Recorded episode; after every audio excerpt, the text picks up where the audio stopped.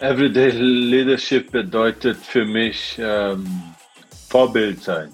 Ja, in der Tat Vorbild sein und das Leben, was man sagt und was man dann auch von den anderen verlangt.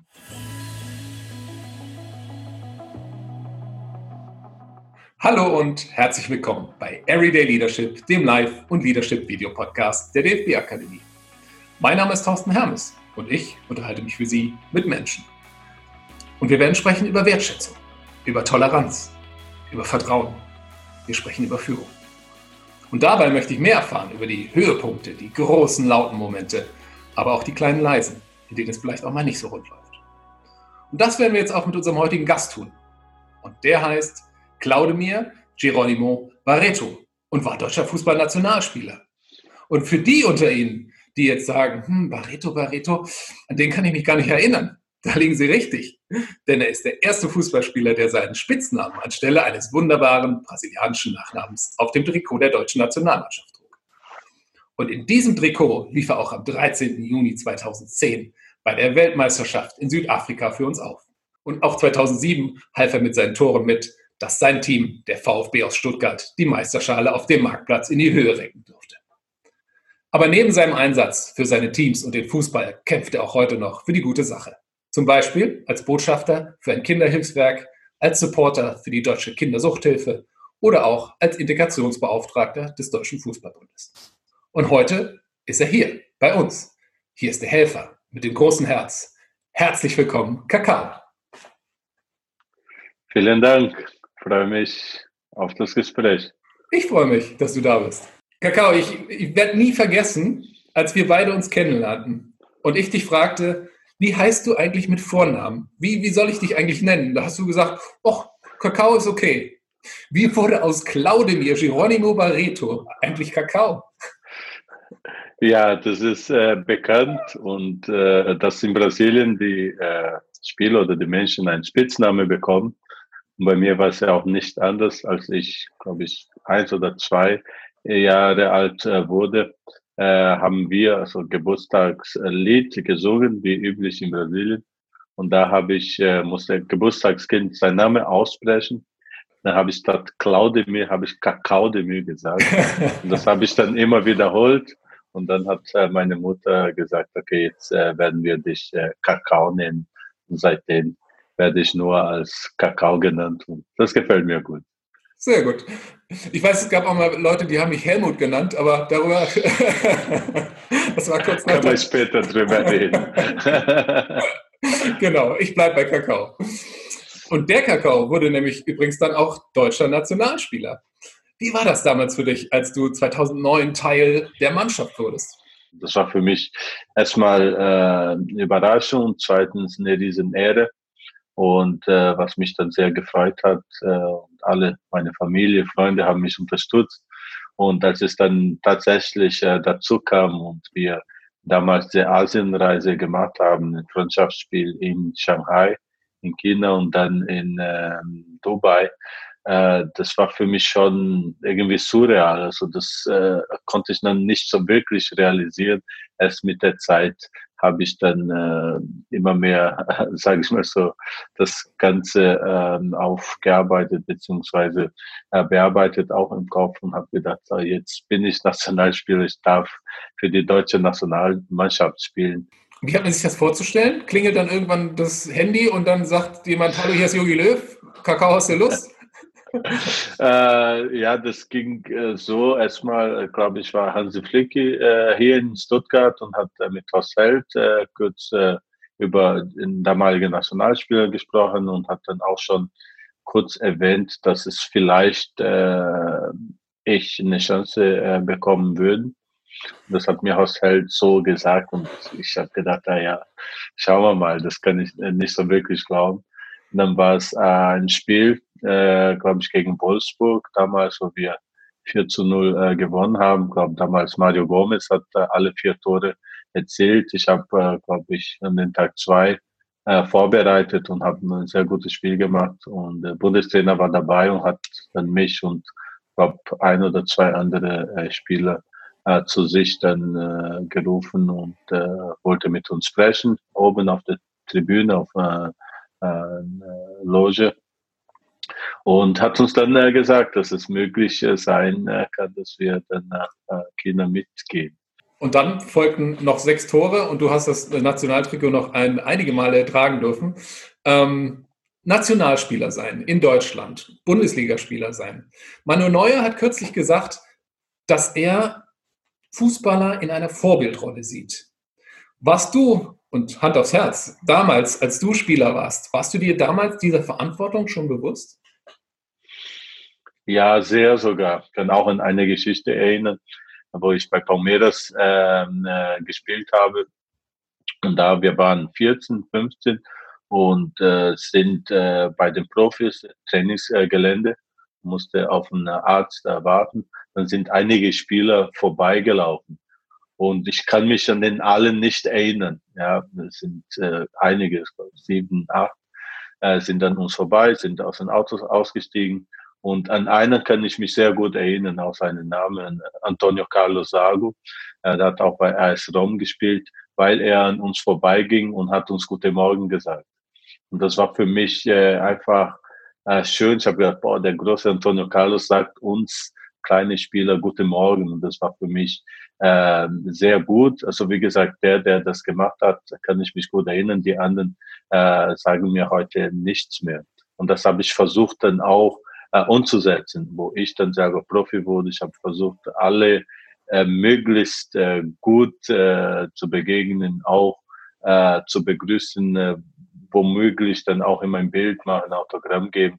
Es klappt ja nicht immer, das ist ja immer so als Fußballer, aber einfach äh, das Gefühl zu geben, dass man die Menschen äh, wahrnimmt, ob groß oder klein, wichtig oder unwichtig, im Auge der Gesellschaft einfach diese Vorbildfunktion wahrnehmen. Das äh, war für mich schon immer ähm, sehr wichtig. Toll. Ich habe gerade äh, drüber nachgedacht, ich habe auch mit Günther Jauch beispielsweise schon drüber gesprochen, ob Vorbilder und Führungskräfte eigentlich rundum perfekt sein müssen. Weil du hast auch gerade gesagt, das gelingt einem ja nicht immer. Ich frage mich, wie sollte man dieser Verantwortung gegenüber, ander, gegenüber anderen, deiner Meinung nach, als Mensch oder auch als Unternehmen, ohne, Emre Can beispielsweise hat dazu, finde ich, in den letzten Tagen auch ein interessantes Interview gegeben, ohne dass man den ganzen Tag deswegen ähm, Hundewelpen postet oder sein Gutmenschentum auf seinen Social-Media-Kanälen in den Vordergrund stellt. Wie sollte man das tun? Ja, ich glaube, ein wichtigstes Wort dafür ist äh, Authentizität. Ich glaube, man muss authentisch sein. Äh, man muss äh, einfach sich selbst dann auch treu sein. Es, wird, es werden Fehler äh, passieren. Ich habe äh, gestern zum Beispiel, gestern vor 13 Jahren, habe ich äh, rote Karte beim DFB-Pokalfinale bekommen. Es hat äh, sehr äh, geschmerzt, äh, vor allem, weil ich dann auch ein Vorbild sein wollte auf dem Platz und das äh, gelang mir in dem Fall nicht. Und das ist dann die Frage, wie geht man damit um? Ich denke, es ist wichtig, dann auch, äh, sage ich mal, so Größe zu haben, auch einen Fehler äh, zuzugeben und auch äh, um Entschuldigung zu bieten, wie ich damals vor meiner Mannschaft auch gemacht habe. Und ich glaube, das ist dann auch wichtig. Und das geht dann in der Tat nicht um Perfektion, sondern um, um Einfachheit und Demut, ja, äh, um einfach normale Dinge und mit den Menschen einfach normal umgehen, ohne diesen Druck aufzusetzen, okay, ich muss alles gut und perfekt machen. Die Gesellschaft fordert das oft und das finde ich sehr schwierig und äh, sagen dann hinterher, ja, aber du musst Vorbild sein, aber äh, man darf ja nicht äh, verwechseln, also Vorbildfunktion mit perfekt sein. Du sagst, die Gesellschaft fordert das manchmal. Was in der Gesellschaft auch eine große Rolle spielt, ist das Wörtchen Toleranz. Jetzt ist das ja so eine Sache mit, mit den mit dem Gefühl, ich glaube, wenn ich 100 Menschen frage, bist du tolerant, dann werden wahrscheinlich 100 von denen sagen, ja klar. Die Frage, die ich aber entscheidend finde, ist, wo beginnt und wo endet deiner Meinung nach Toleranz? Oder anders gefragt, wie findet man in einem Team, in einem Unternehmen den passenden Rahmen, zu dem dann auch alle sagen, yo, das passt für mich und in dem Rahmen ist Toleranz gegeben? Ja, Toleranz ist äh, einfach den Menschen oder der Meinung auch der anderen Menschen zu zu respektieren. Zu sagen, wo das anfängt und wo das endet, das ist schwierig. beziehungsweise das kommt auf äh, die Situation an, es kommt auf das äh, Unternehmen an, es gibt Leitbild, also für Unternehmen und die Toleranz fängt dann dort, wo dieses Leitbild äh, anfängt und endet und da drin kann man sich bewegen und kann seine Meinung dann auch äh, vertreten. Wenn man sich dann außerhalb bewegt, dann wird man ermahnt und so weiter und so fort. Aber ich denke, innerhalb dieser Rahmen äh, ist es wichtig, sich zu bewegen. Auch dazu habe ich eine Geschichte. Bitte, sehr ein Trainer gerne. von mir, ein Trainer von mir äh, hat ja mal gesagt, damals habe ich sehr gerne Futsal gespielt, so Hallenfußball, so fünf gegen fünf. Und dann hat er einige Spielideen äh, und Spielzüge dann auch gezeigt und wie man sich zu bewegen hat und so weiter und so fort. Teilweise fünf oder sechs. Und dann hat er gesagt, okay, das ist meine Rahmen für euch. In diese Rahmen könnt ihr euch aber machen, was ihr wollt. Ja, und er hat uns dann äh, diese Rahmen gegeben, vorgegeben. Natürlich dann auf dem Platz und in der Situation müssen wir eine, müssen wir einige Entscheidungen treffen. Und das ist bei mir so haften geblieben. Also in den Rahmen kann ich mich äh, auch äh, frei bewegen. Also Toleranz, den Rahmen setzen, auch eine Führungsaufgabe aus deiner Sicht, richtig? Absolut. Äh, ohne das ähm, ist es schwierig, äh, Toleranz äh, zu leben. Man muss auch wissen, wo man dran ist und wo das anfängt und wo das endet. Mhm. Du bist ja in deiner Rolle als Ex-Nationalspieler und Integrationsbeauftragter auch beim Wertekodex der deutschen äh, Fußballnationalmannschaft involviert. Wobei kann so ein Wertekodex, so ein Rahmen, über den wir gerade gesprochen haben, in einem Team oder auch in einem Unternehmen helfen? Wenn man irgendwas macht und es wurde ihnen vorher nicht gesagt, äh, dass er das nicht tun darf, zum Beispiel, dann ist ja schwierig für den Spieler dann äh, nachzuvollziehen, okay, warum werde ich äh, bestraft oder ermahnt, äh, wenn es mir vorher äh, noch keiner gesagt hat, dass ich das nicht tun darf. Beziehungsweise das wird erwartet, dass man was tut und man tut es nicht. Und sagt, ja, aber was, das haben wir von dir erwartet. Und sagt, ja, aber das hat mir keiner gesagt.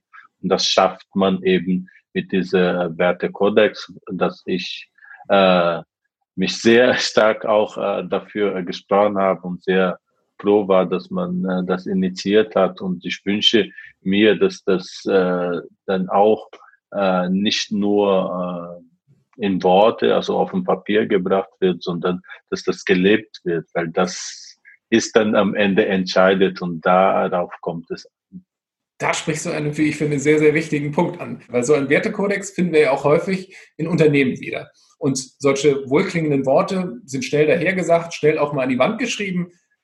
Aber was kann man deiner Meinung nach als Leaderin tun, damit ein Wertekodex auch erfolgreich Anwendung findet?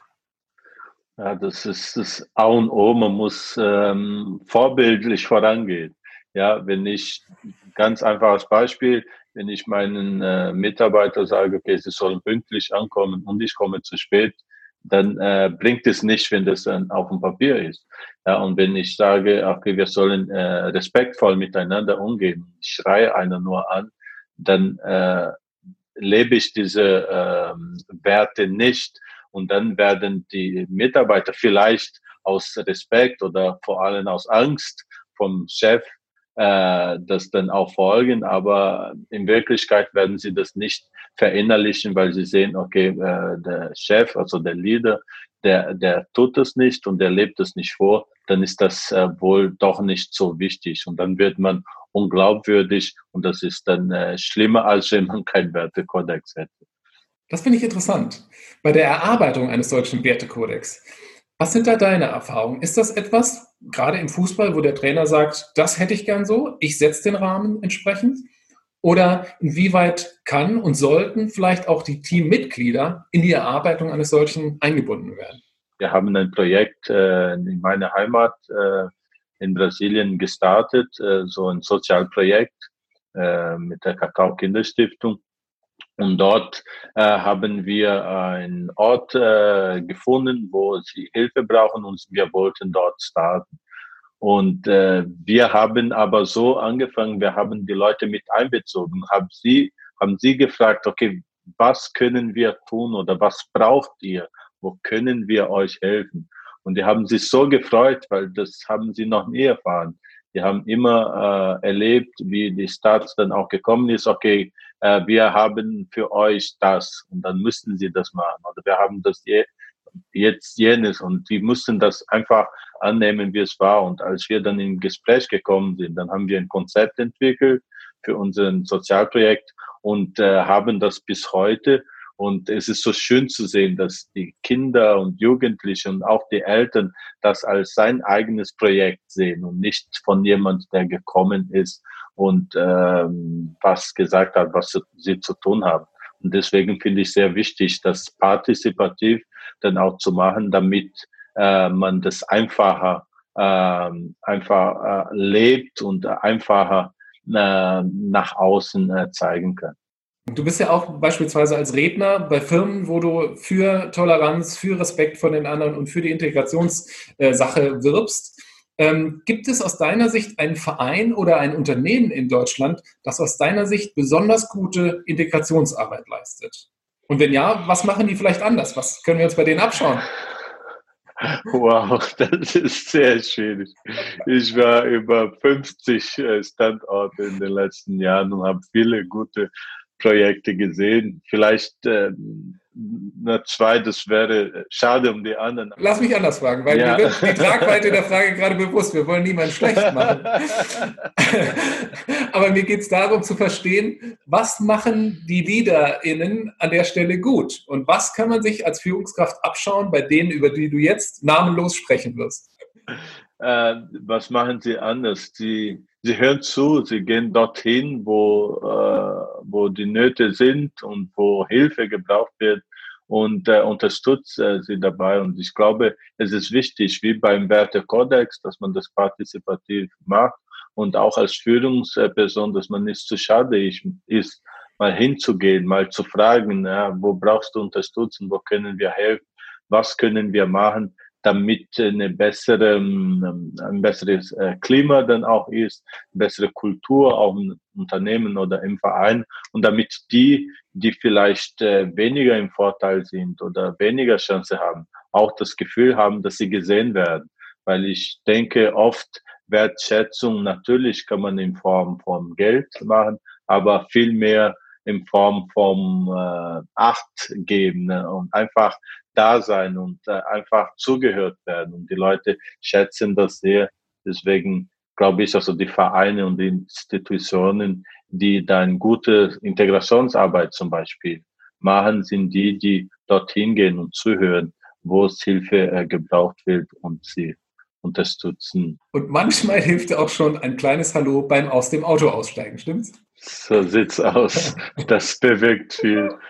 Ich möchte noch einmal zu dieser Vorbildrolle zurück, auf der wir eben waren. Wir leben ja heute doch in einer Welt, in der sehr viel Transparenz da ist. Und man kann manchmal, finde ich, sogar den Eindruck gewinnen, dass so lange gesucht wird, bis man einen Fehler bei einem Menschen noch irgendwie findet. Und dann sagt man, ah, ich habe es doch schon immer gesagt, schau dir an, sie oder er hat das und das gemacht.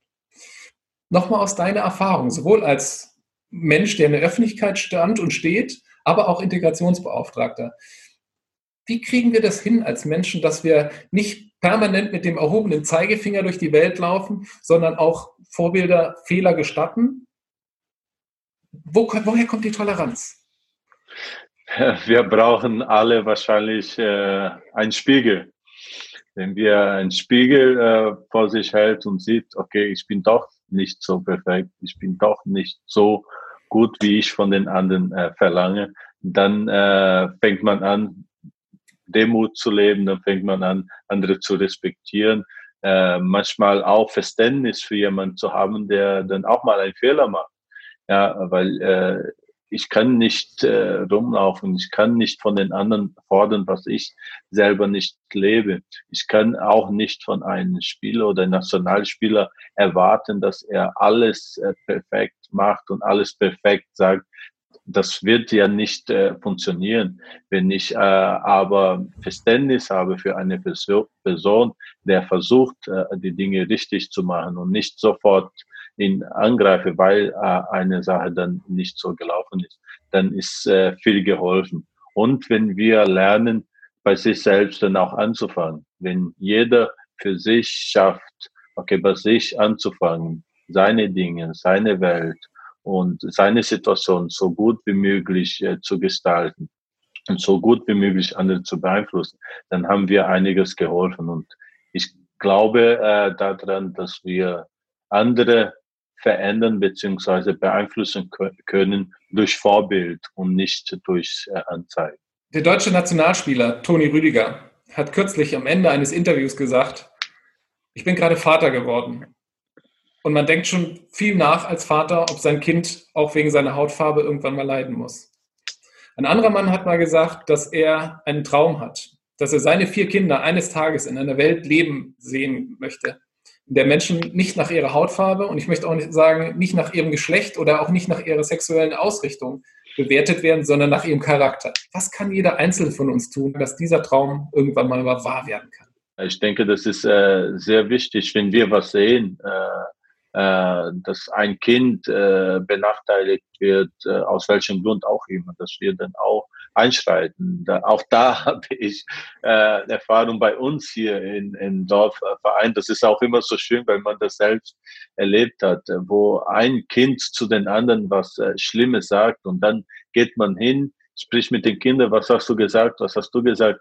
Das darf bei uns nicht passieren. Das kommt äh, nicht bei uns hier auf dem Fußballplatz und so ein Wortwahl und sowas, solche Gedanken kommen hier nicht zustande. Also wenn wir immer wieder das schaffen und immer wieder versuchen, dann auch liebevoll und mit Respekt dann äh, einzuschreiten, dann werden wir ein äh, innerlich dann auch bei den Kindern oder bei den anderen äh, etwas äh, betragen, dass sie denken, oh, okay, vielleicht hat er doch recht. Und sie fangen an zu äh, nachzudenken, ja, was habe ich gemacht, was habe ich gesagt, ist das vielleicht dann doch nicht richtig. Dann fangen wir auch äh, darüber nachzudenken. Und ähm, nochmal, wenn wir was sehen und wenn wir äh, die Chance haben einzuschreiten und andere einfach äh, zu schützen, dann müssen wir machen.